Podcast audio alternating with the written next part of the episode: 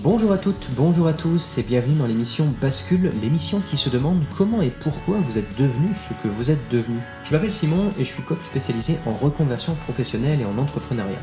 Pour faire simple, je vous aide à avoir un travail au service de votre vie et non plus une vie au service d'un travail.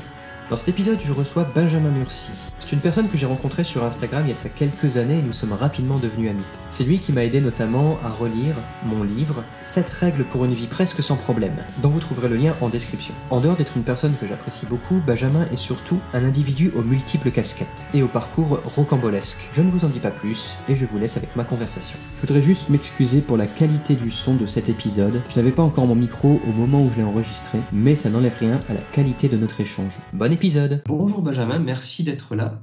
Euh, Est-ce que tu peux te présenter en quelques mots? Bonjour Simon, merci de m'avoir invité.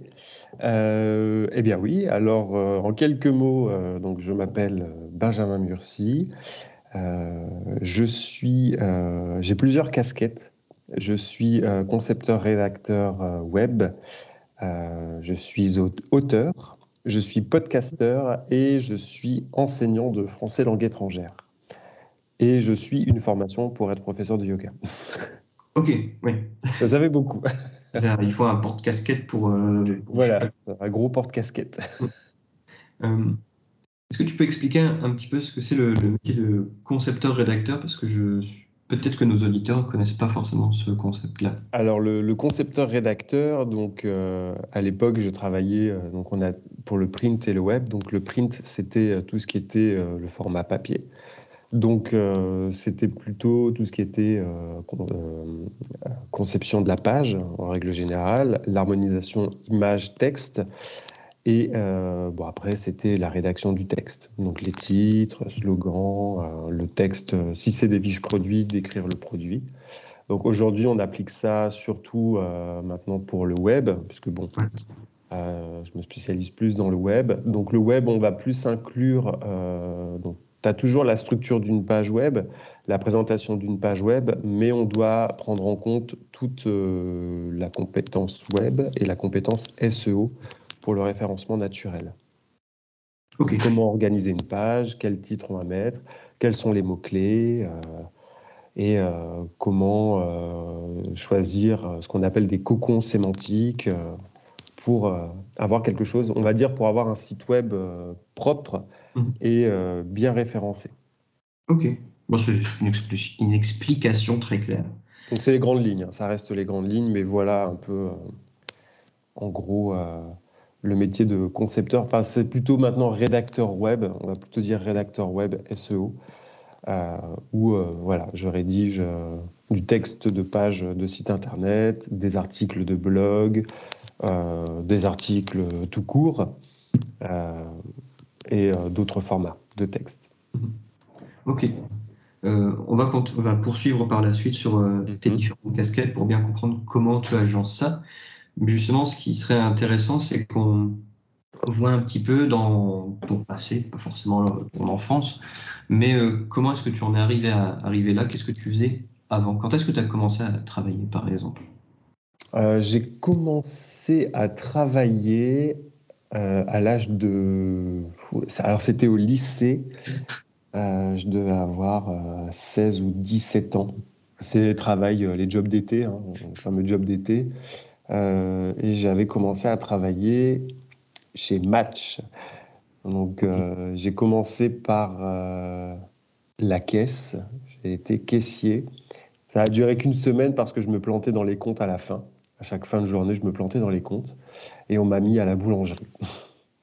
Il n'y avait pas grand-chose à faire à part installer le pain. Et puis, euh, à cette époque, en fait, il y avait toujours quelqu'un en... qui faisait une sorte de permanence pour couper le pain.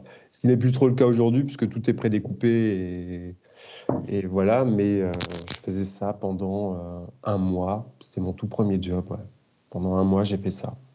Puis après, j'ai enchaîné euh, régulièrement les jobs d'été. Quand je faisais, quand je me, je- je- j'étudiais, je, je faisais des jobs d'été euh, ensuite. Mais je travaillais pas en job étudiant parce que euh, je voulais pas compromettre. euh, Enfin, c'est pas compromettre mes études, mais je savais que ça allait faire trop avec mes études. Donc j'ai plutôt opté pour ce, ce rythme-là. Ok. Et c'est post-études que tu t'es que c'était que t'es sorti du job d'étudiant pour avoir ton, premier avec des guillemets vrai boulot. alors mon premier vrai boulot, il y a une, en fait dans mes études il y a eu une césure après mon master 1 puisque en fait à l'époque, euh, jadis, euh, c'était en 2003, euh, est arrivée la réforme LMD, licence, master, doctorat. Et moi, en fait, en 2002, je finissais ma licence, mais on était resté sur l'ancien schéma qui était licence, maîtrise et DESS. Et en fait, en France, tu pouvais t'arrêter à la maîtrise, le bac plus 4, mhm. ce qui était quand même un bon, un bon niveau d'études. Moi, j'avais visé ça, le bac plus 4. Quand je suis arrivé, je m'étais inscrit pour une maîtrise et euh, au moment de la rentrée, on nous a dit bah, en fait, votre maîtrise euh, n'a plus, de valeur, vous devez faire les deux années. Et euh, la fac où j'étais, finalement, j'ai fait mon M1, ça m'a pas plu tant que ça. Et le temps de trouver un M2, il y a eu une année de césure. Et pendant cette année de césure, j'ai travaillé, bah, j'ai fait un job intérim du téléconseil. Donc j'ai été téléconseiller pendant, euh, pendant un an. Pendant une année, j'ai fait du téléconseil. Euh, au début, c'était plutôt intéressant, mais euh, c'est assez, c'est assez dur quand même comme métier dans le sens où c'était un. Moi, je faisais de la vente. Donc, au début, je prenais les commandes des clients. ça se passait bien. Et après, je faisais aussi les réclamations. Et là, les réclamations, euh, c'est un, un autre domaine et euh, il faut avoir. Euh, dans les trois quarts du temps, ça se passe bien, mais des fois, quand on se fait insulter, quand les gens sont vraiment en colère, quand on est le seul interlocuteur, c'est pas simple. C'est pas simple de gérer, surtout quand on est. Bah, j'avais quel âge à cette époque-là? J'avais 23, 24 ans. Donc, bah, dès qu'on se fait insulter ou on se fait crier dessus, on prend vite les choses pour soi et euh, on a du mal à prendre du recul. Donc, euh, donc euh, oui, c'était c'était pas simple, mais j'ai quand même réussi à tenir, quand même réussi à tenir un an jusqu'à trouver un M2 en, alternance dans la communication, puisque j'ai fait des études de communication. Oui, c'est ce que j'allais te, te demander. Est-ce que tu as suivi une suite logique pour ensuite donc, tu as fait ton téléconseiller pendant un an, tu as repris ton M2 en alternance en communication? Ouais. Et après, du coup, qu'est-ce que tu as fait? Euh, alors c'est marrant parce que le M2 s'est pas très bien passé en alternance. ça s'est pas super bien passé avec euh, euh, bah, avec l'employeur en fait, qui était ouais, qui était, on va dire, c'était difficile. moralement, c'était très difficile et je suis tombé en dépression. Ouais, carrément. Ouais, ouais, carrément. Donc c'était beaucoup de pression pour pas grand chose, beaucoup de cris. Donc moi, je pense qu'au bout d'un moment, j'ai pas, moralement, j'ai pas réussi à tenir. Et bah, je suis tombé en dépression et j'ai pas eu la force de trouver un autre contrat d'alternance pour poursuivre mon année. Donc finalement, en fait, le M2, bah, il m'est passé sous le nez. Et euh, je suis parti à Paris euh, parce que j'avais trouvé un boulot dans le, domaine du cinéma, dans la post-prod, en tant que, euh, je n'ai même plus le titre, assistant de production. ouais, assistant de production, c'était la boîte des effets spéciaux qui bossait à l'époque sur Arthur et les Minimoy. Euh, j'étais pas sur ce projet-là, j'étais sur d'autres euh, d'autres projets. Ça n'a pas duré longtemps parce que euh, pour moi le poste n'avait aucun sens. C'était, je ne comprenais pas ce qu'il fallait faire parce qu'en fait il y avait déjà des personnes qui faisaient ce que je faisais et j'arrivais en fait, bah je comprenais pas. On m'expliquait, hein, mais pour moi ça n'avait aucun sens parce que c'était un peu le, pour moi c'est un peu le poste qui ne sert à rien un bullshit job, comme on dit. Ouais, voilà. Et euh, c'est, euh, j'ai même pas eu le temps de sombrer dans le euh, out, de m'ennuyer parce que je, en fait, je suis pas d'un commun accord. au bout de trois mois, on s'est dit bon bah on arrête. En plus, c'était intermittent, donc moi j'ai, enfin voilà, j'ai profité des grèves à l'époque de, Paris pour ne plus ne plus y retourner. Puis on a, on s'est mis d'accord par téléphone pour se dire que c'était, c'était terminé. Et, euh, et deux mois plus tard, j'ai trouvé mon premier CDI en tant que concepteur-rédacteur dans le Nord pour les trois Suisses. Donc, on va dire, je le considère vraiment comme mon vrai emploi parce que depuis mes études de communication, je voulais toujours travailler dans l'écriture, dans le domaine de la rédaction, de l'écriture. Et euh, bah, j'ai eu ce premier, euh, bah, voilà, j'ai eu ce poste de concepteur-rédacteur et je suis resté euh, cinq ans. cinq ans. le boulot était, au début, le boulot était très intéressant. Moi, ça me plaisait beaucoup. Et ce qui m'a fait, bizarrement, petit à petit, les rédacteurs et les rédactrices ont commencé à perdre un petit peu de, mission en fait. Les tâches se sont un peu éparpillées et on faisait plus que de la saisie de texte. Il y avait, euh, on n'avait plus l'aspect créatif qui était réservé uniquement aux directeurs artistiques et aux rédactrices en chef. Et nous, en fait, on faisait que de la saisie de, texte. Donc moi, à la fin, ça me convenait plus. Et ce qui m'a fait tenir, euh, c'était l'équipe, parce que je me suis fait vraiment de, je me suis fait des amis. Je suis toujours ami avec euh, d'anciens, d'anciens trois Suisses et l'écriture parce que bah, à côté en fait euh, je commençais à écrire mon premier roman. Même au boulot. Donc euh, de toute façon j'étais rédacteur donc du coup euh, j'avais toujours Word ou une page de texte ouverte. Donc les gens ne lisent pas j'étais en open space donc on avait mes collègues me disaient mais t'as pas peur de te faire surprendre de te faire prendre? Je dis je suis rédacteur j'écris hein, donc et les gens vont pas lire en détail ce que je lis. Ça a marché. Donc et mon premier livre a été publié euh, en 2010 et euh, ça a été un peu un premier déclic. Il y a eu un premier déclic dans le sens où j'ai fait un fonds gestif. Euh, fonds gestif, c'est ce qu'on appelle maintenant les congés de formation mmh, via le CPF, mais à l'époque, c'était en fait, tu cumules de l'argent pour un congé de formation, bah, mmh. comme le CPF, et tu peux bah, ensuite euh, choisir une école qui accepte euh, les employés euh, en fonds gestif. Et ensuite, tu, fais, tu dois remplir un dossier. C'était un peu plus formel à l'époque qu'aujourd'hui. Tu dois remplir un dossier avec une lettre de motivation, un accord de l'école disant que tu es pris. Et j'avais trouvé une école à Paris pour faire un an de formation dans l'écriture de scénario. D'accord, ok. Et, euh, au service de ton livre ou, après? En fait, il y a eu la publication et euh, juste après la publication, il y a eu ce déclic de me dire euh, c'est bon. en fait, je cherchais déjà à partir et j'ai trouvé. En fait, on m'avait pas et on m'avait parlé des fonds gestifs. Mmh. Et en fait, pendant un an, j'ai suivi la formation. La formation était payée par les fonds gestifs et je touchais mon salaire pendant mmh. l'année de formation. C'est cool. Ouais, c'est cool. Parce que du coup, euh, quand tu arrives à Paris, j'étais quand même, j'étais, euh, j'ai vécu la formation très sereinement, puisque j'avais le, salaire qui tombait tous les mois. Euh, et je pouvais suivre la formation. Quoi. Et après la formation, je ne suis pas retourné aux Trois Suisses. j'ai quitté mon job et j'ai essayé de, vivre de l'écriture de scénario pendant deux ans. Et comment tu as compris que du coup, que, comment tu peux décrire le moment où tu t'es dit non, en fait, c'est vraiment ça que je veux faire, c'est de l'écriture, on va dire plus artistique que de l'écriture technique? C'est euh, en fait en écrivant euh, le livre, quand j'écrivais le livre à côté, euh, c'est parce que j'ai toujours eu ce besoin de, créer, d'être créatif. Et c'était un peu la partie, enfin, je, comme je n'avais plus de créativité dans mon boulot, bah, je me suis créé une, euh, un espace de créativité euh, dans le boulot pour pouvoir euh, trouver cet équilibre. Et,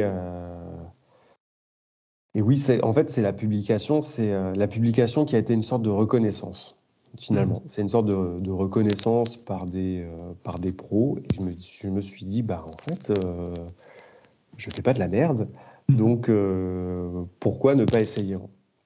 Et euh, finalement, je n'ai pas tout plaqué du jour au lendemain, puisqu'il y a eu cette euh, phase de formation qui était payée. Donc pendant un an, euh, j'ai pu réfléchir mûrement, j'ai mûrement réfléchi plutôt, pour me dire bon, voilà, je, tâte le terrain. Dans ma tête, je savais que j'allais pas revenir, parce que je n'aime pas, je suis pas du genre à faire. Enfin, je, ne voulais pas faire marche arrière là-dessus. Et mais voilà, ça permet de justement de tâter le terrain et je savais que si ça marchait pas, de toute façon, j'allais trouver autre chose. Mmh. avec du recul maintenant aujourd'hui, je peux toujours, je me, je me dis toujours, j'arrive à me rassurer en me disant j'ai toujours su rebondir. Non, c'est clair. C'est une forme de résilience, que, une compétence que tu as développée. Mm. Ouais, c'est euh, ouais, j'arrive toujours à tel un chat, je, je retombe toujours euh, sur mes pattes. Donc, euh, donc voilà. Et pendant, tu vois, pendant les deux années où j'ai testé l'écriture de scénario, bah, j'avais le pôle emploi puisque j'avais travaillé cinq ans en CDI. Donc pareil, j'avais une source de revenus. Le conseiller Pôle emploi a été super sympa. Mhm. Il disait Ah, vous êtes scénariste, c'est génial, on a besoin de gens comme vous, ce qui est quand même euh, assez rare hein, d'entendre ça. Et euh, il m'a dit bah, Je vous laisse tranquille euh, pendant six mois, on refait le point dans six mois. Mhm. Bon, au bout de deux ans, j'ai vu que c'était quand même très très difficile de vivre du scénario, surtout quand on n'a pas de contact dans le milieu du cinéma ou de la télévision. et là, j'ai dû reprendre une décision euh, bah, soit je poursuis dans cette voie et je me mets en difficulté financière, ou je retourne dans la communication. Mhm. Et à cette époque-là, je voulais pas retourner spécialement dans la communication parce que la vie de salarié. En fait, je voulais pas revenir dans le monde salarié, salarial. Je voulais plus redevenir salarié. Et euh, bah, j'ai fait un bilan de compétences. Ok. Je suis retourné à Lille. J'avais quitté mon appart à Paris. Euh, qui était trop cher pour moi. Je suis retourné chez mes parents et pendant cette transition, euh, j'ai fait un bilan de compétences. Euh, c'était à Lille 3 à l'époque, mhm. à la cité scientifique de Lille. Et j'étais accompagné par une psychologue du travail. Et c'était vraiment intéressant parce que bah, à, la à, la fin de ce bilan, un autre métier avait émergé. mon profil était toujours profil littéraire et d'écriture. Mhm. Et donc voilà, après avoir discuté longuement avec la psychologue du travail, bah, je lui disais, euh, concepteur-rédacteur à l'époque, on est en 2013, euh, le métier d'auto-entrepreneur, euh, dans ce métier, dans ce milieu-là, c'est c'est pas émergent, mhm. c'est pas une évidence. Donc, puis je pense qu'il existe. Je suis même pas sûr que ce statut existait en fait à cette époque-là. De concepteur-rédacteur Non, d'auto-entrepreneur, tu vois. Euh, non, je crois que c'est assez récent. Ce... Ouais, parce que c'est Emmanuel, euh, enfin c'est le, c'est Emmanuel Macron quand il était ministre de l'économie qui a mis en place ça. Et à cette époque-là, euh, il était, je ne sais où, peu importe. et donc du coup, voilà, c'était soit je redevenais salarié pour être concepteur-rédacteur, ce que je ne voulais pas, parce que je ne veux pas, je voulais pas travailler en agence de pommes, je voulais pas retourner dans un rythme ou qui te broie, euh, qui te pompe euh, toute l'énergie. Et, et je voulais quand même une certaine liberté. Et c'est là que le métier de professeur de français langue étrangère a émergé, où bah, en fait on transmet la langue à des non francophones. Et il y avait cette idée de, de voyage aussi, de d'enseigner le français bah, à l'étranger. Et j'ai suivi, donc il a fallu passer par une case reconversion dans le sens où il a fallu euh, que je refasse euh, trois ans d'études. D'accord. Euh, une, enfin trois ans, on va dire deux ans complètes, parce que la, première année, il fallait que j'intègre une licence et que je fasse juste un module de six heures.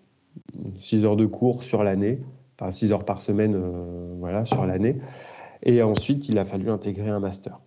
Ok. Donc là, le master, je suis parti à Paris, à la Sorbonne, parce que j'avais rencontré mon ex à cette époque. Était à Paris. Et euh, donc j'en ai profité pour le, faire mes études là-bas.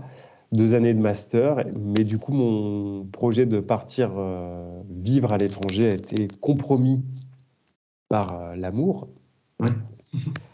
Et finalement, j'ai quand même réussi à trouver du travail après mon master dans des écoles, des grandes écoles de commerce pour les étudiants non francophones. Et, et ça m'a plu parce que j'ai trouvé une certaine alternative et j'avais plus spécialement envie de faire cette vie de, de vivre, partir un an à l'étranger. Euh, je suis quand même assez attaché à ma famille et à mes amis. Et euh, voilà, je, j'en avais plus spécialement envie. Et après ma rupture, donc je suis rentré à Lille et j'ai trouvé du travail en fait dans plusieurs écoles. Et j'ai dû créer le statut d'auto-entrepreneur. Parce que les écoles. de français? Voilà, parce que les écoles ne recrutaient pas, de, ne prenaient pas de CDD, CDI. Moi, j'aurais, pour le coup, je préférais avoir un CDD, CDI pour avoir une certaine sécurité, mhm. ce qui est assez paradoxal dans le sens où je voulais pas retourner dans le salariat. Mais quand on est prof, c'est un peu différent parce qu'on n'est pas tout, on n'est pas 100% avec ses collègues ni tout le temps soumis à une hiérarchie. Quand on est dans notre, dans notre, euh, quand on a cours, en fait, on est, euh, on est un peu le maître du jeu.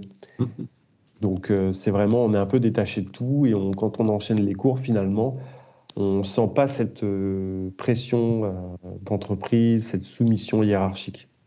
Puisque les rôles s'inversent un peu, on est en contact avec les élèves et on est un peu éloigné de tout ça. Et euh, bon, bah, finalement, ça ne s'est pas fait. J'ai dû faire mon statut d'auto-entrepreneur. Et bon, bah voilà, après, par la force des choses, j'ai trouvé plusieurs missions d'auto-entrepreneur. Et au bout de 2-3 ans, de pratique de, de, l'enseignement dans plusieurs écoles euh, est arrivé. Bah, en fait, est arrivé le Covid. Oui. voilà, voilà j'ai fait, on est passé de 2013, donc les, études c'était 2015-2016. Après, j'ai travaillé. Euh, retour à Lille en 2017, plusieurs écoles jusque 2020. Et le Covid est arrivé. Et euh, on devait tout, tous les cours devaient passer en ligne. Et moi, je voulais pas faire ça. Je voulais pas passer ma journée devant l'ordi. Les élèves étaient, euh, enfin, n'allumaient pas, tu sais, n'allumaient pas leur webcam. Donc en fait, je donnais cours devant un écran noir. Et euh, c'est, euh, bah, au début, c'est quand même, c'est plombant, c'est plombant et ça pompe de l'énergie. Et je me suis dit, j'ai une casquette de rédacteur, auteur, je suis prof de français. Donc, euh, je pense qu'au niveau de la rédaction, euh, il y a moyen que je trouve, euh, je trouve des choses. Le statut d'auto-entrepreneur a été créé. Mhm. bah, du coup, j'ai aussi fait en parallèle pendant une année de césure, 2020-2021. J'ai pas fait de cours de français. j'ai fait plusieurs formations sur le SEO. J'ai créé mon propre site web mhm. de concepteur-rédacteur. Et bah, après, j'ai commencé à trouver des clients. Ok. Et finalement, j'ai trouvé un équilibre entre, euh, bah, maintenant je bosse pour une école euh, qui, euh, elle, me recrute en CDD sur l'année. Donc j'ai une dizaine d'heures de cours par semaine. C'est assez condensé, c'est sur deux jours par semaine.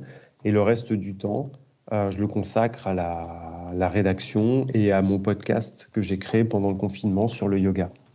Ouais, d'ailleurs j'allais y venir. Quoi. Quand est-ce qu'apparaît le yoga dans toute cette aventure? Eh bien, le yoga est apparu en 2010. 2010 Ouais. Ah oui, ouais. Parce que euh, j'ai, euh, avant de faire du yoga, je faisais des arts martiaux. Depuis que je suis petit, j'ai fait, j'ai commencé à l'âge de 6 ou 7 ans le, judo, jusque bah, 15 ans. Euh, ensuite, après le judo, j'ai fait du taekwondo. Et après le taekwondo, j'ai fait de l'aïkido. Et pendant les entraînements d'aïkido, on faisait des postures de yoga. Et euh, quand je suis parti à Paris pour faire ma formation de scénariste, j'ai dû arrêter l'aïkido parce que euh, bah, les clubs d'aïkido à Paris étaient beaucoup trop chers pour moi. Mhm. Et bah, je me suis dit, je vais faire du sport par moi-même. J'ai cette force de discipline euh, de m'imposer une certaine. Enfin voilà, je, je sais m'imposer une rigueur, une routine sportive. Et, et, en plus, dans la résidence étudiante où j'étais, il y avait une salle de muscu. Donc ça, c'est plutôt cool. Euh, et, mon prof d'aïkido, je lui ai demandé euh, ce que je pouvais faire pour conserver ma souplesse. Parce qu'avec l'aïkido, j'avais vraiment réussi à, m'assouplir et euh, ça me faisait beaucoup de bien. Et, mon prof m'a dit, bah, fais du yoga.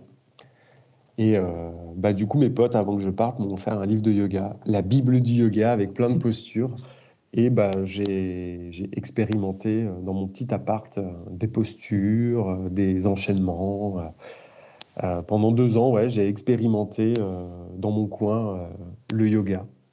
Et après, quand je suis rentré à Lille, après ma formation de scénario, là, je me suis inscrit à un cours. Parce que je me suis dit, ça serait quand même bien d'avoir un prof. Et à partir de là, la route est lancée.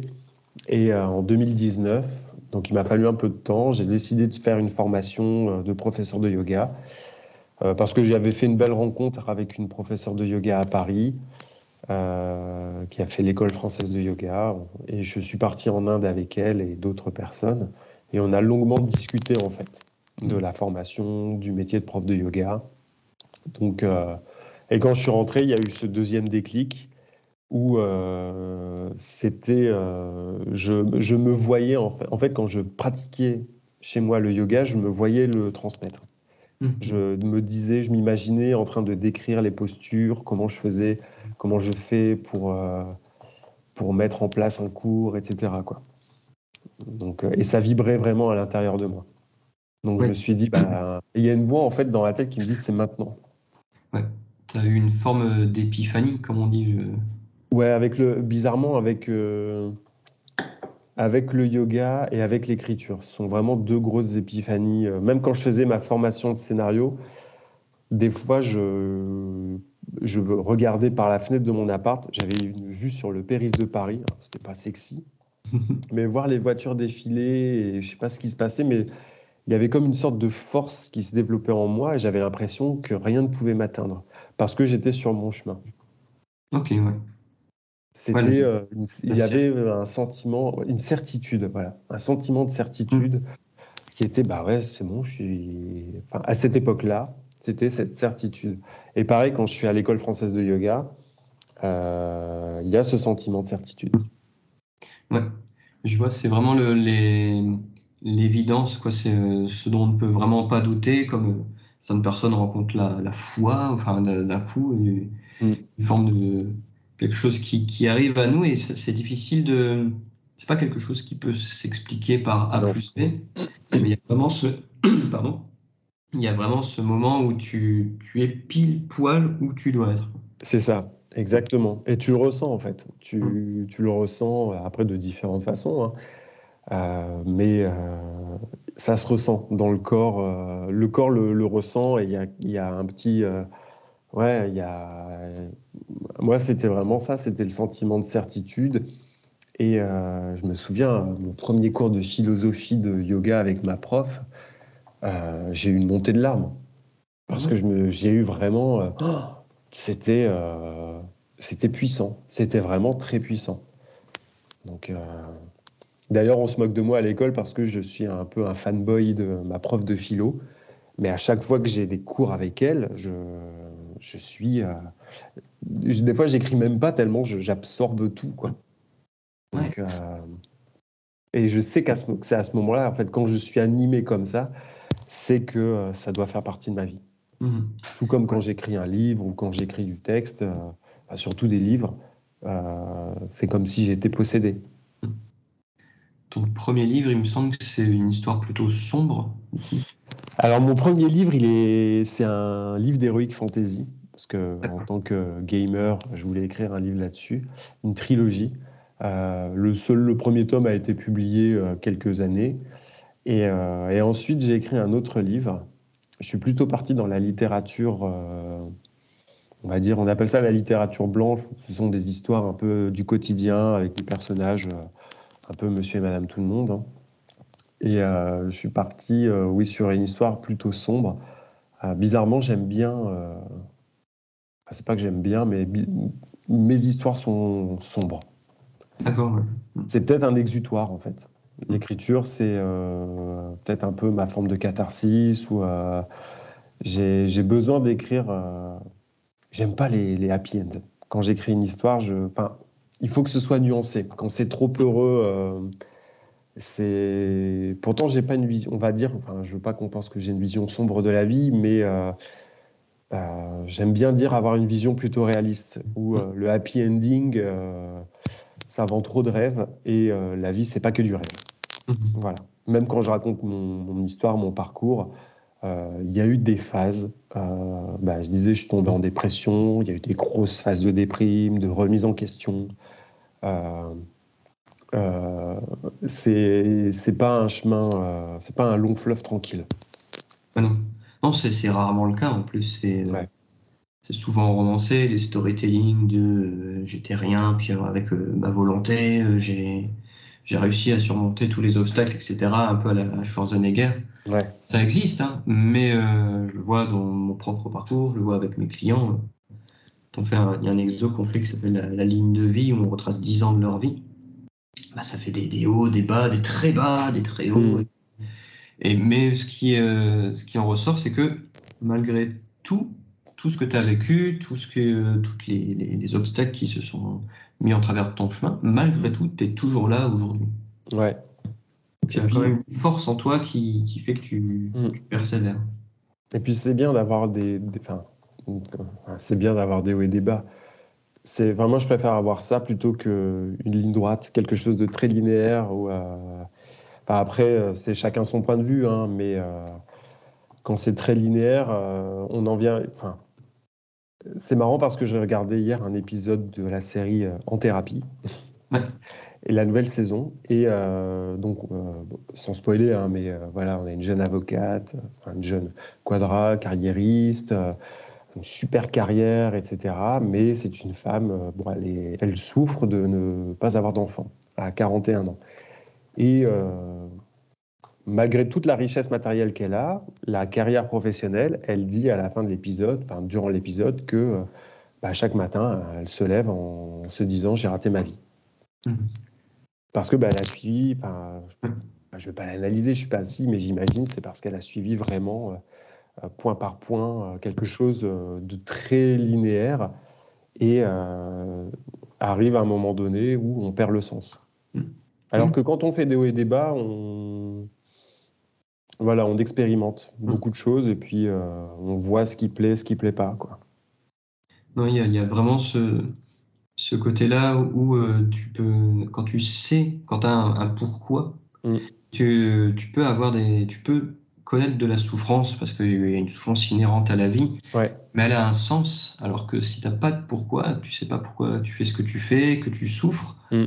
Bah t'es plus proche de l'enfer où on t'inflige des, des, des damnations et compagnie sans, sans raison. Ouais, c'est ouais. Prends cette dame même si elle est fictive. Ouais, bah, après, bah, tu vois, elle est fictive, mais je pense qu'elle représente un... pas mal de personnes dans.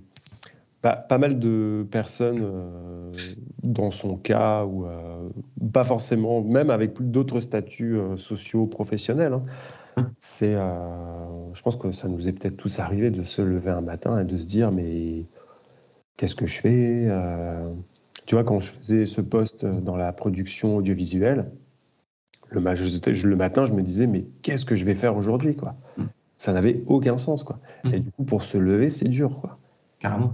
Bah oui, si tu sais pas pourquoi tu te lèves, mais que tu dois quand même te lever. Bah ouais. Et, on, et en fait, on se dit, je vais aller dans un endroit, je vais faire quelque chose que je ne comprends pas pour être payé. Et euh, c'est, euh, c'était compliqué. C'est peut-être ça aussi qui m'a fait partir dans l'enseignement, dans le sens où euh, il y avait une composante importante que je voulais, c'était euh, me sentir utile aux autres, apporter quelque chose aux autres. Mhm. C'est euh, d'où le, ouais, d'où le, d'où l'enseignement. C'est pour ça aussi que je, après l'année de césure Covid, j'ai repris l'enseignement parce que 100% rédaction, je sais qu'il me manque quelque chose. Surtout si c'est de la rédaction, quand c'est de la rédaction en ligne, où euh, on est, euh, bah, je suis chez moi, en télétravail derrière mon ordi.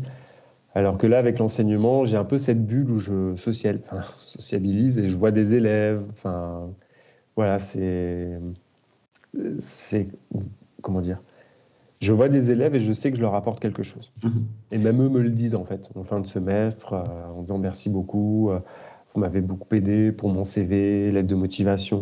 C'est tout bête, c'est juste une petite goutte, mais euh, juste euh, ce sentiment d'avoir aidé quelqu'un, d'avoir été utile, bah, ça donne, enfin, pour moi, ça donne du sens à Ouais. ma vie. Oui, parce que tu l'as directement, tu as les résultats directs de, Ouais, de ce que tu fais. Ouais. Bah ouais, c'est euh, bah, comme quand je fais avec mes, mes clients au coaching. C'est euh, un des rares métiers où on me remercie à chaque fin de séance. Mm. Tu as d'autres séances, d'autres d'autres professions qui font ça, mais c'est vrai que la. tu- Est-ce que tu dirais que tu as la sensation d'être vraiment reconnu du coup pour ce que tu fais? ouais, ouais, par mes élèves parce que j'ai eu euh, là à la fin de l'année, on a fini l'année scolaire et euh, ils m'envoient des emails, pas tous, hein, donc euh, après comme on est en grande école, les élèves doivent évaluer les professeurs. Donc, euh, et depuis que je suis euh, dans cette école, j'ai de très bonnes, euh, voire d'excellentes évaluations par mes élèves. et puis certains m'écrivent par email, en privé, pour me remercier pour l'année scolaire. D'autres, on m'a déjà offert des petits cadeaux, des photos de souvenirs, des albums photos de la classe que les étudiants ont fait. Donc en fait, ces petits cadeaux matériels sont aussi une preuve de reconnaissance parce qu'ils ont apprécié mon cours, ma personne et le lien qu'on a créé ensemble. Donc, euh, et ouais, il y a vraiment, euh, et même au niveau de la, la hiérarchie, euh, quand j'avais arrêté les cours pendant une année, ma responsable était vraiment attristée, tu vois. Mmh. Elle m'a dit, c'est dommage, elle dit, es vraiment un excellent prof. et, mais moi, je pouvais pas. Je pouvais pas faire du 100% en ligne, c'était pas possible pour moi. Donc, mais oui, il y a une reconnaissance et je, ça fait du bien. Ça fait mmh. quand même du bien. Ah, carrément, je comprends. Là, parmi toutes tes casquettes que tu nous as décrites au, début mhm. de l'épisode, est-ce qu'il y en a. Comment tu arrives à faire régner l'équilibre parmi tout ça? Euh, hum, hum, hum, bonne question. C'est, euh, ça dépend des périodes. Ça dépend des périodes parce que, bah, comme tout le monde, on doit gagner de l'argent. Donc, euh, quand je suis dans ces périodes-là, c'est une priorisation. Mais quand je regarde finalement euh, mon existence professionnelle ou ma vie, tout s'est articulé autour de deux piliers. J'ai, enfin, c'est pas tout, j'ai fait en sorte que tout s'articule autour de deux piliers. Je, le dis, j'ai fait en sorte, mais c'est aussi de façon inconsciente parce que je l'ai, je m'en suis rendu compte euh, rien qu'en faisant mon CV finalement. Ou quand tu dois remplir dans des sites comme LinkedIn euh, tes expériences professionnelles, quand tu fais cet exercice-là, tu vois. Euh, et en gros, j'ai tout articulé euh, autour de l'écriture et du yoga. Donc on va dire que ce sont mes deux piliers, ou un peu mes, mes deux jambes qui me permettent d'avancer. Euh, donc j'essaye, je, je, fais en sorte de nourrir ces deux jambes. Voilà. Le yoga, c'est nourri par la formation, par le podcast. et l'écriture, c'est nourri par le métier de, de rédacteur, concepteur-rédacteur. Euh, et l'enseignement, euh, bon, je le mets un peu à part parce que c'est. Euh, je le mets un petit peu au centre parce que, bon, on doit quand même faire de l'écriture pour le, métier que mon métier de prof de français. Et le yoga, bon, bah, c'est enseignant de yoga. Il articule un petit peu tout ça. mais voilà, l'écriture, c'est la rédaction. Et le podcast, parce que j'écris pour le podcast. Mmh qui me manque un petit peu aujourd'hui, c'est l'écriture de, fiction, ce que je faisais beaucoup, mais euh, je ne peux pas tout faire. Oui. On ne peut pas tout faire, donc euh, peut-être que quand j'aurai terminé la formation, il y aura un espace qui va se libérer pour accueillir euh, l'écriture de fiction, ou alors réduire le podcast. On va dire que c'est ma réflexion actuelle. C'est comment réintégrer un peu cette écriture de fiction dans mon quotidien. mais voilà, je n'en souffre pas pour le moment, donc, euh, donc, mais je m'interroge quand même, je me pose cette question-là. Non, c'est clair. quand on fait euh, beaucoup de choses, à un moment, il faut prioriser. Mm. Il y a des priorités à la fois de, de comment on pourrait dire ça? Je vais pas dire kiffance, mais le fait d'apprécier vraiment ce que tu fais. Mais à un moment, il y a une réalité matérielle qui, qui est là, où tu as un loyer, et tu dois manger. Bah, c'est ça. Mm. C'est ça. Et. Euh, et puis euh, après, enfin, c'est marrant que enfin, je tiens toujours ce discours aussi, faire trop de choses, ça, c'est à double tranchant parce qu'on on peut se disperser. Euh, moi, j'aime pas les, je n'aime pas la dispersion, c'est pas dans mon tempérament. Euh, donc c'est peut-être aussi pour ça que l'écriture de fiction est de côté, parce que mhm. ça ferait beaucoup trop. Déjà, je sais que je fais quand même pas mal de choses et que pour l'instant, j'arrive à jongler et euh, et, j'arrive à jongler avec les priorités. Quand je suis en période d'enseignement, en année scolaire par exemple, comme j'ai un salaire qui tombe, bah, je réduis la rédaction. Je prends un ou deux clients maxi euh, parce que euh, ça me permet de garder un peu le côté yoga, tu vois. C'est et quand l'année scolaire s'arrête, hop, je redonne plus d'espace à la rédaction et à l'écriture. Voilà, c'est quelque chose de jonglé, mais mais si je fais trop de choses, je sais que soit je fais tomber toutes mes balles, mhm. où ouais, je me disperse quoi, et je fais pas les choses bien. Donc c'est voilà, c'est toujours garder en tête. C'est un peu voilà, c'est jongler mais bien le faire aussi quoi. Mhm. Non, carrément. C'est une compétence à, à, avoir. Et par rapport à tout ce que tu fais là actuellement, si tu te replonges dans ton enfance, est-ce qu'il y a des, des, similitudes Je repère ça des fois avec des personnes que j'accompagne ou même chez moi. Euh, si je prends mon, mon cas, donc c'est pas vraiment mon enfance, c'était plutôt mon adolescence. J'avais écrit dans un de mes carnets que plus tard, je voudrais euh, aider les personnes grâce à la parole. Mm Pas forcément le concept de psy, le mot coach était absent de mon vocabulaire. Et finalement, c'est ce que je fais aujourd'hui, une partie, une bonne partie. Mhm. Est-ce que dans, dans, ton cas, il y a des choses que tu as voulu faire euh, consciemment ou inconsciemment dans ton enfance, que tu dis en fait, ça fait lien avec ce que je faisais quand j'avais euh, 8 ans euh, Alors, bizarrement, quand j'étais quand j'étais vraiment petit, tu vois, tu dis 8 ans, à l'âge de 8 ans, euh, je savais vraiment pas ce que je voulais faire. J'étais trop dans l'instant présent. J'étais déjà un petit yogi. Euh, non, non, je savais. En fait, je savais. Cette question m'angoissait. Cette question m'angoissait parce que euh, ça me paraissait tellement loin, mais à des années-lumière que je je voyais pas. Et en fait, à partir du collège, euh, j'adore jouer aux jeux vidéo. J'ai toujours aimé ça. Je joue encore aux jeux vidéo à bientôt 40 ans. Donc, euh, je suis un gamer de la, première heure. Et à un moment donné, au collège, en sixième, j'avais rencontré euh, un ami. voilà, je me suis fait des amis. Donc, j'avais mon meilleur ami du collège. Et c'était un gamer aussi. Et on adorait créer des histoires à partir de nos héros de jeux vidéo préférés. Et on avait acheté un, carnet. Chacun avait acheté un cahier et on écrivait un roman. On avait décidé d'écrire chacun soit un petit roman ou une BD sur des personnages qu'on aimait, et puis on se les partageait en fait. On se faisait lire telle chose. Alors lui, il dessinait vachement bien, donc il avait fait une BD. Euh, moi, en niveau BD, euh, je dessine, j'ai un niveau de dessin plutôt correct, mais, mais, pas au point de faire une BD. Donc je me suis dit, bah, je vais simplement écrire. Hein. Moi, je me, même si j'étais nul hein, en français à cette époque-là, euh, je me suis dit, je vais écrire. Et, euh, rien que ça, euh, je prenais beaucoup de temps. Hein. Pendant les récréations, je sortais mon carnet, mon stylo, et j'écrivais avec mon, pote. On était côte à côte, on écrivait. chez moi, quand j'avais fini mes devoirs, hop, je portais mon carnet, tac, tac, et j'écrivais dès que j'avais des idées. Et c'était, bah, j'étais en sixième, donc j'avais 12 ans. Mmh. Et en fait, ce truc m'a pas lâché même au lycée, à un moment donné, euh, tu sais, quand tu fais un devoir surveillé, euh, tu es dans ta grande salle et après, à un moment donné, tu as, fini as fini ton devoir. Et bah, je commençais à dessiner avec mon brouillon, euh, des dessins, des histoires, à écrire des trucs.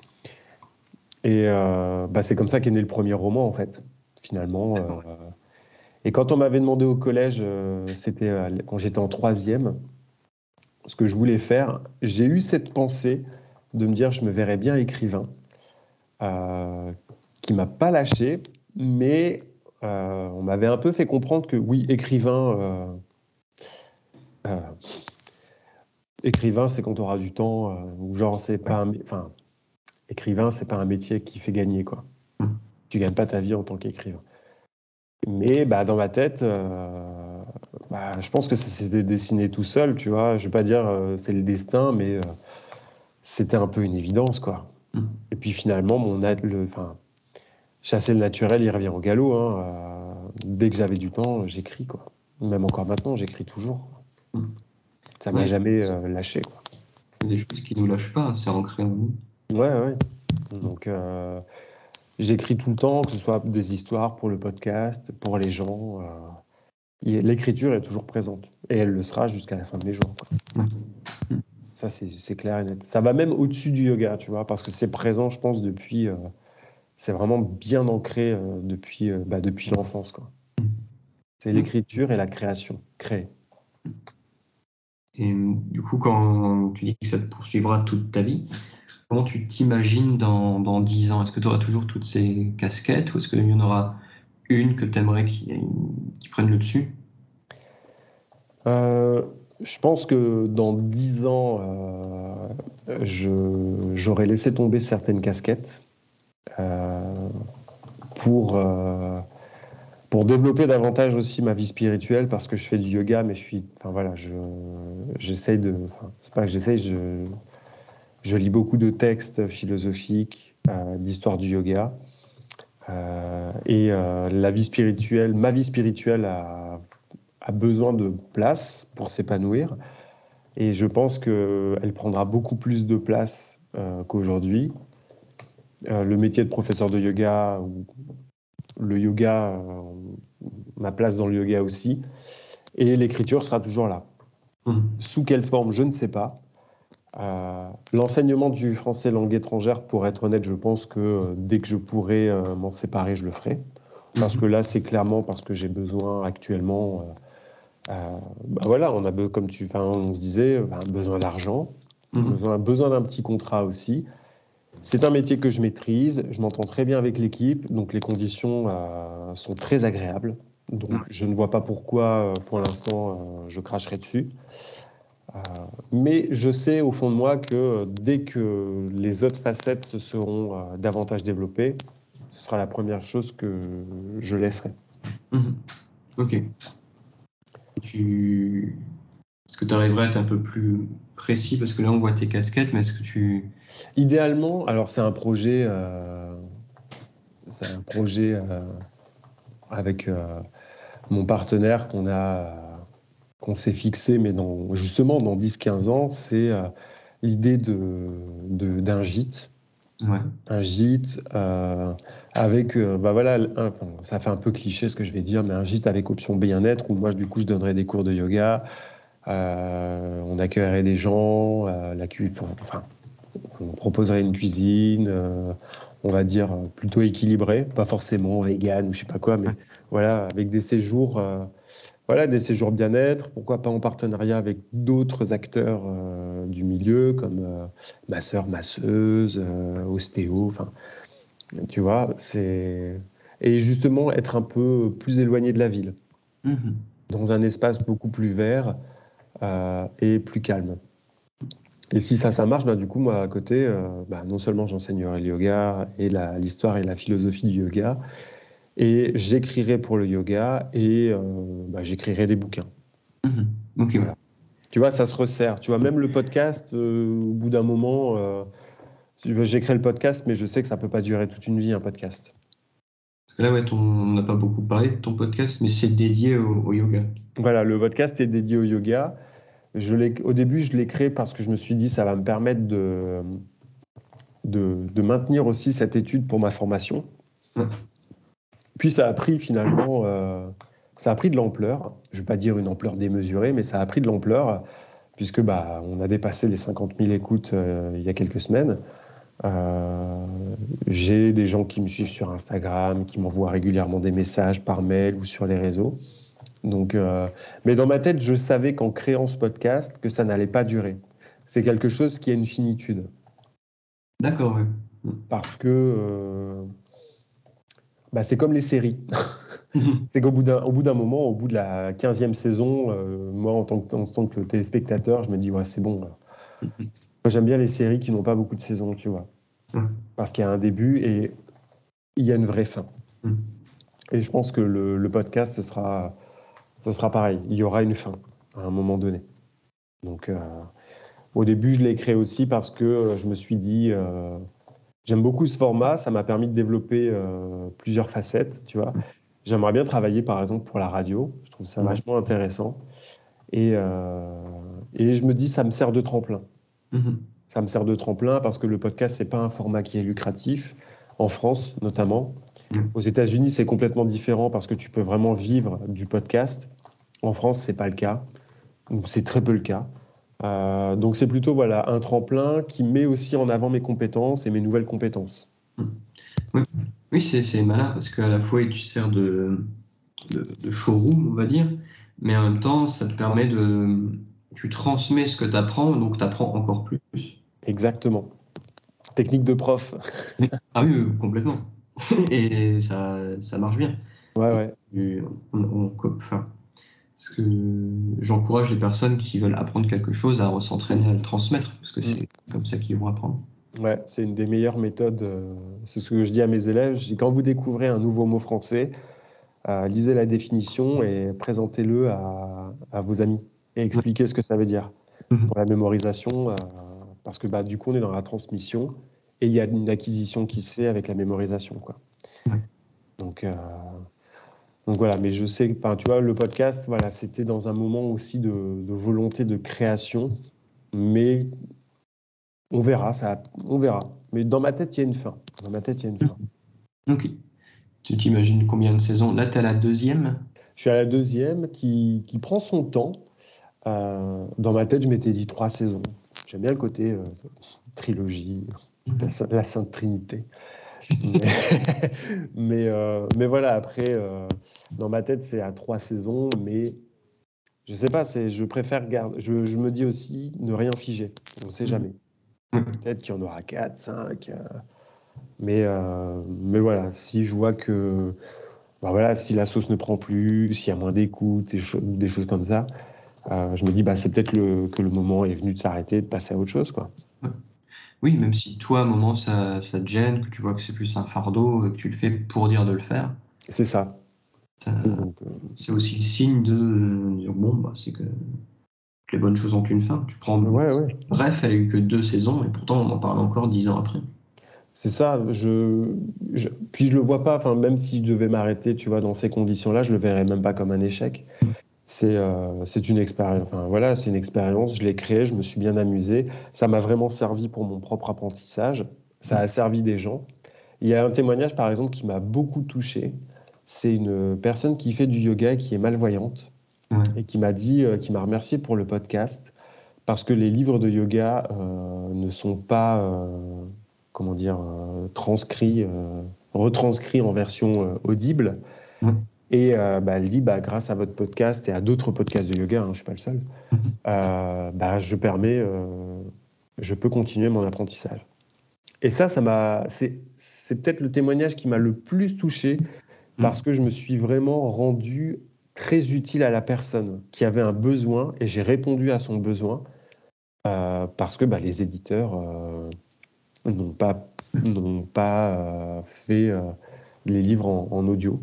Donc euh, ça m'a donné beaucoup de force et j'y repense souvent. Après, bon, les autres commentaires aussi, hein, mais euh, voilà, cette personne qui est malvoyante, du coup, je me dis, euh, mais oui, en fait, le, le podcast, le format podcast, c'est vraiment, c'est vraiment important aussi pour ces Mhm. personnes-là, en fait, Oui.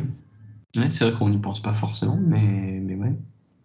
qui sont, ouais, qui n'ont pas aucune, qui n'ont aucune ressource, et puis finalement, en fait, grâce à des émissions de radio, grâce à des podcasts, peuvent continuer à, à bah, poursuivre leur apprentissage, en fait. Non, c'est cool. Mm. Je comprends que ce soit touchant.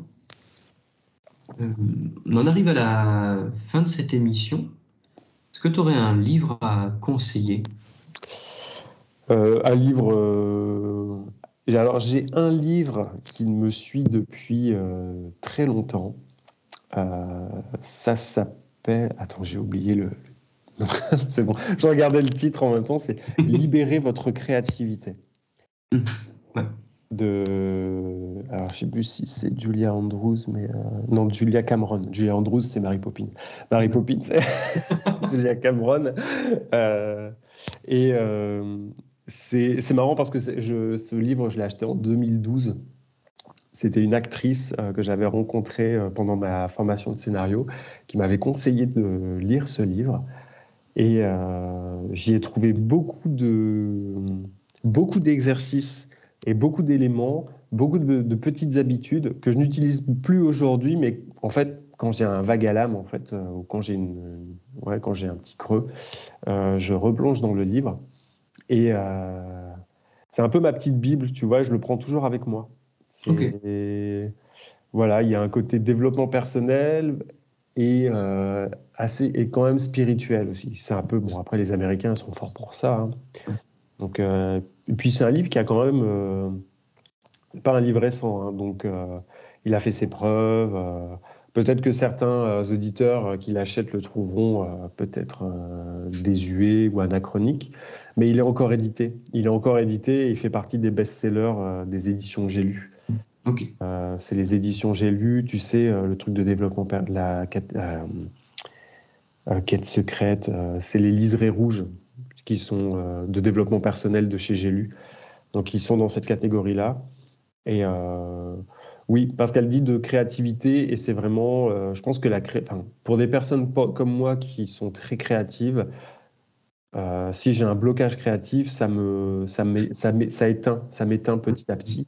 Donc, pour les personnes qui, ont, qui vivent de créativité, qui ont besoin de créativité, euh, c'est vraiment un, un, livre que je conseille. Ok. Et parlant de conseils, est-ce que tu aurais un conseil à donner au toi d'il y a 10-20 ans? Euh, bah ouais, en fait, je me dirais, je me dirais juste, bah continue. continue. Finalement, j'ai, quand euh, je regarde derrière moi, j'ai, j'ai pas de regrets. Euh, alors oui, j'aurais pu faire les choses différemment, mais si je les avais fait différemment, je n'aurais pas rencontré telle personne.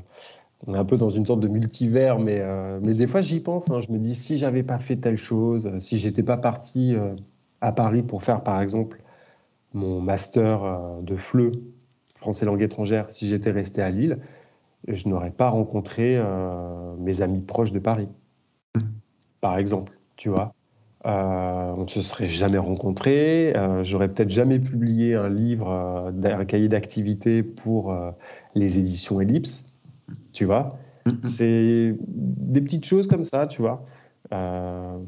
J'aurais peut-être pas rencontré mon partenaire aujourd'hui. Les choses auraient été différentes et finalement, euh, les choses sont bien telles qu'elles sont aujourd'hui. Donc je me dirais juste continue. Et puis, bah, sans spoiler, sans dire euh, attention, tu vas prendre une claque à tel moment. vraiment qu'on continue et confiance, mais euh, pas forcément envoyer du, du rêve. Il n'y a pas de happy end. Quoi, comme... Non, non, il n'y a pas de, de, happy end. Et, et ouais, et puis, enfin comment dire, euh, c'est surtout ne pas avoir de regrets, je pense. Mm. Dans les, regrets, c'est vivre dans le regret, c'est quand même, euh, bah, ça, ça, te bouffe de l'énergie euh, ah inutilement en fait, parce que de toute façon, tu peux pas revenir en arrière. Tout ce que tu peux faire, c'est améliorer les choses, les transformer aujourd'hui. Mais je peux pas changer mon cursus, je ne peux plus changer mon cursus universitaire, par exemple, qui était parti, qui était très en zigzag mais ça fait la personne que je suis aujourd'hui. Voilà. Donc, euh... non, non, je me dirais juste de continuer. Voilà. Avec un petit sourire malicieux en disant Tu verras, tu verras, continue. Et enfin, dernière petite question est-ce que tu as une citation ou un mantra qui t'accompagne aussi chaque jour? Euh... J'ai. Euh... J'ai plusieurs citations. Euh, mais il y en a une qui m'a profondément marqué. Euh, attends, je vais te la lire. C'est, euh, ça vient du, de l'ouvrage Le langage des oiseaux de Farid Aldinatar. Euh, donc la citation, c'est Reste devant la porte si tu veux qu'on te l'ouvre. Ne quitte pas la voie si tu veux qu'on te guide. Rien n'est fermé jamais, sinon à tes propres yeux. Ok. Donc j'aime bien parce que c'est une sorte de ne jamais abandonner aussi. Mhm. Voilà, ne jamais abandonner, rester dans une certaine euh, euh, de persévérance en fait. C'est une mhm. persévérance et une, et une foi. Tu vois, tu disais le mot la foi. Mhm. Euh, quand on a la foi, on a de l'espoir et le regard s'ouvre. Alors que quand on perd cette flamme et qu'on est dans une sorte de désespoir, le regard se ferme et on ne voit plus que les éléments, on va dire un peu euh, les éléments fâcheux, et on est dans une sorte de, de cercle vicieux. Alors que quand on reste sur sa voie avec ce sentiment de certitude et euh, je ne vais pas dire de positive attitude parce qu'il y a toujours des hauts et des bas, quelle que soit la voie, mais euh, c'est cette, cet espoir de dire non, je suis sur ma voie, je veux continuer. Parce que si je change, je sais que ça va être pire. Ouais. Ouais, c'est une forme de ce qu'on appelle en philo le grand oui nietzschéen, le grand oui à la vie, dans tout ce qu'elle a de, de, beau et en même temps d'affreux. Tout en cultivant une pensée tragique, pas au sens, enfin, au sens de, pas la tragédie, pas le drama en mode pessimiste, mais vraiment le tragique, d'accepter le, réel tel qu'il est. Bah ouais, parce que, bah, mine de rien, même si je, tu vois, je suis ma voix, euh, je suis désolé, quand j'allume la télé, quand je regarde le contexte actuel, c'est pas la joie, tu vois. Donc euh, la réalité est ce qu'elle est. Euh, bah, il y a des choses qui sont vraiment horribles et on doit faire, bah, on doit nager dans cet océan en fait. Il y en a qui vont dire dans cet océan de, caca. Moi, je préfère juste dire dans cet océan avec beaucoup de vagues. Et bah, on, on nage et on suit notre direction. Mais enfin voilà c'est pas parce que je suis ma voix que je serai à l'abri de tout. Non. Non, mais par contre, ça aura du sens. Voilà, ça, ça, aura du sens. Et quand les épreuves arriveront, bah, j'espère pouvoir, je me dis, je saurai les surmonter. Ou peut-être pas, mais bah, il y aura quelque chose qui va se présenter. Et, et voilà, c'est. C'est comme ça. Je pensais à. Tu vois, quand je dis des épreuves, mais il y a des épreuves qu'on ne peut pas contrôler. Hmm. Par exemple, euh, c'est tout bête, mais perdre un proche. Mhm. C'est terrible, mais bah voilà, ça fait des épreuves, ça fait partie des épreuves et ça peut aussi avoir un, gros impact mhm. sur euh, notre propre vie. De remise en question, de se dire mais euh, bah ouais, euh, j'ai perdu un tel et aujourd'hui ma vie, enfin tu vois, c'est là où on a ces questions-là, de dire mais qu'est-ce que je fais et peut-être que ça m'arrivera aussi encore une fois. Donc c'est accepter aussi, accepter et rester sur sa voie. Je sais que l'écriture euh, sera toujours là et que ma vie spirituelle sera toujours là. Donc, euh, ça me suffit. Ok, non, carrément. Je trouve que c'est une belle manière de, clôturer cette émission. Euh, où est-ce qu'on peut te retrouver? Alors, on peut me retrouver bah, sur, le, sur Apple Podcast et Spotify avec le podcast la voix d'un yogi. Alors, voix V-O-I-E, comme le chemin. Euh, du coup, bah, sur les réseaux sociaux, la voix d'un yogi. J'ai mon site internet pour les personnes qui, qui veulent en savoir plus sur la conception-rédaction. C'est benjaminmurci.fr.